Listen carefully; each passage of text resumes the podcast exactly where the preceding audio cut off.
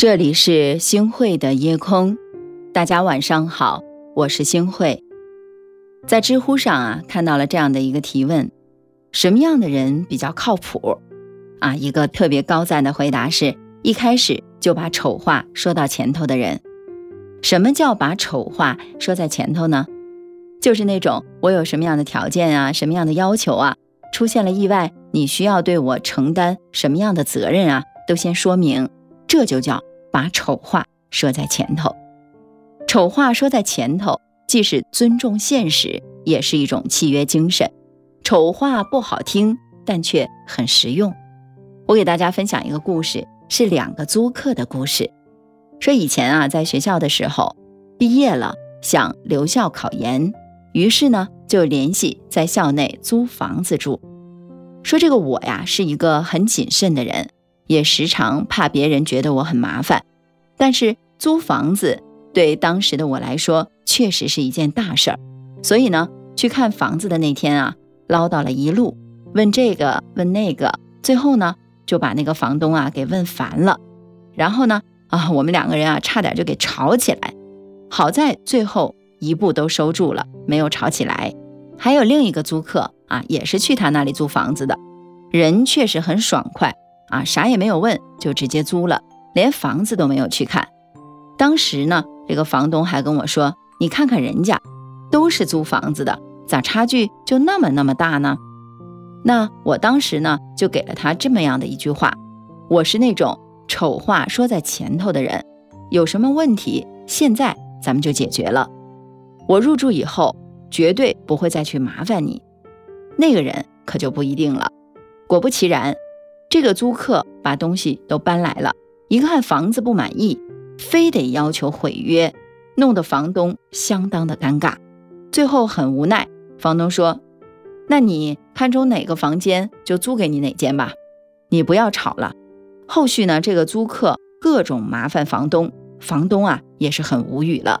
看吧，其实生活当中那些把丑话说在前头的人才更加的可靠，但是。丑话说的太直接，就成了一把利剑，会伤人伤己的。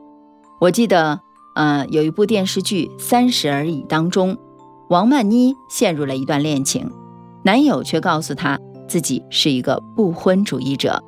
王曼妮虽然觉得很委屈，但还是不想放弃这段感情，愿意等男朋友想通。顾佳出于对朋友的关心，想让他认清自己的内心，来及时止损。于是就直接去问他，如果梁正贤不是财务自由的美国华裔，他说不结婚，你会同意吗？这个人当初吸引你的，不就是在游轮的行政舱里吗？怎么现在你又拿爱情来说事儿了？王曼妮听完恼羞成怒。俗话说，看透不说透，继续做朋友。但是有的时候，为了朋友的幸福来着想，我们总想能够。一语点醒他们，于是啊，说的话过于直接了，一言道出了真相，也却重伤了朋友。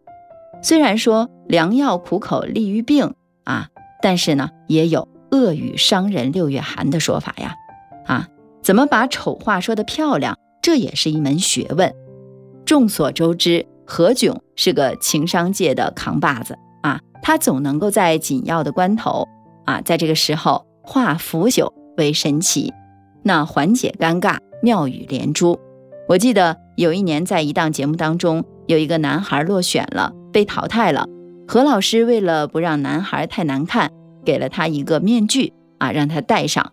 为了不让被淘汰掉这个消息过于打击到这个男孩，足以见得何炅老师是一个多么温柔的人。刘墉在《说话的魅力》这样的一本书当中说过。坏话好说，狠话柔说，大话小说，笑话冷说，重话轻说，急话缓说，长话短说，虚话实说，废话少说，才能把话说到人的心窝里面。我觉得一个人只有学会了说话，才能在社会上游刃有余。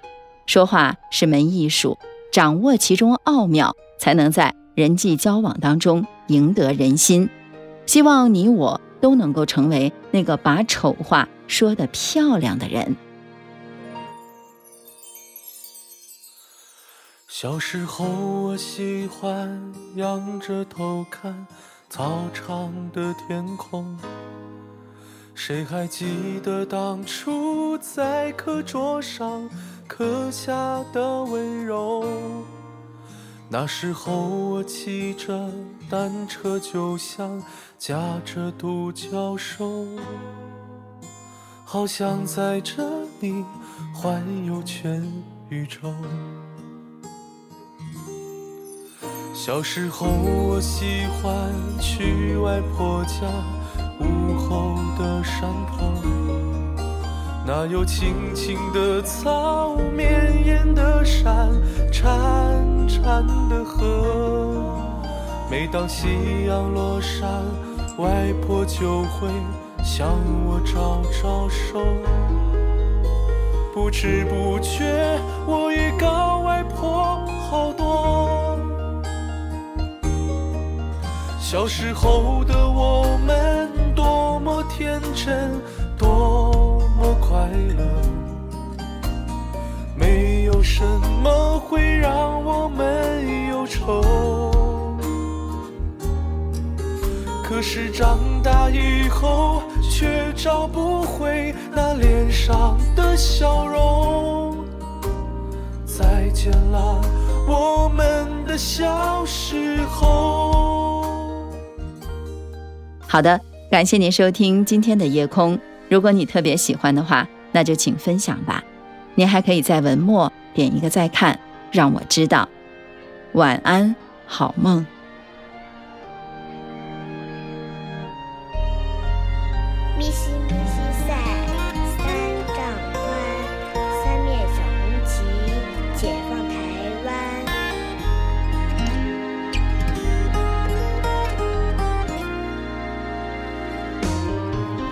小时候，我喜欢。静静坐在爸爸的肩头，我总感觉爸爸不会老去，不会白头。直到长大以后，我才懂得他们的苦衷。哦，时针啊，我求你慢些走。小时候的我们多么天真，多么快乐，没有什么会让我们忧愁。可是长大以后，却找不回那脸上的笑容。再见了，我们的小时候。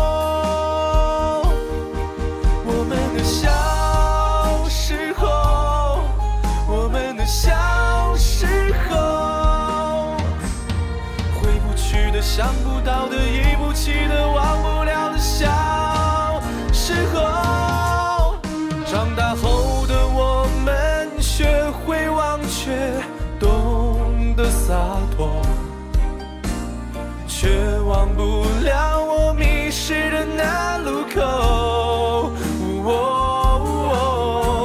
时光有时像个小偷，他偷走了所有。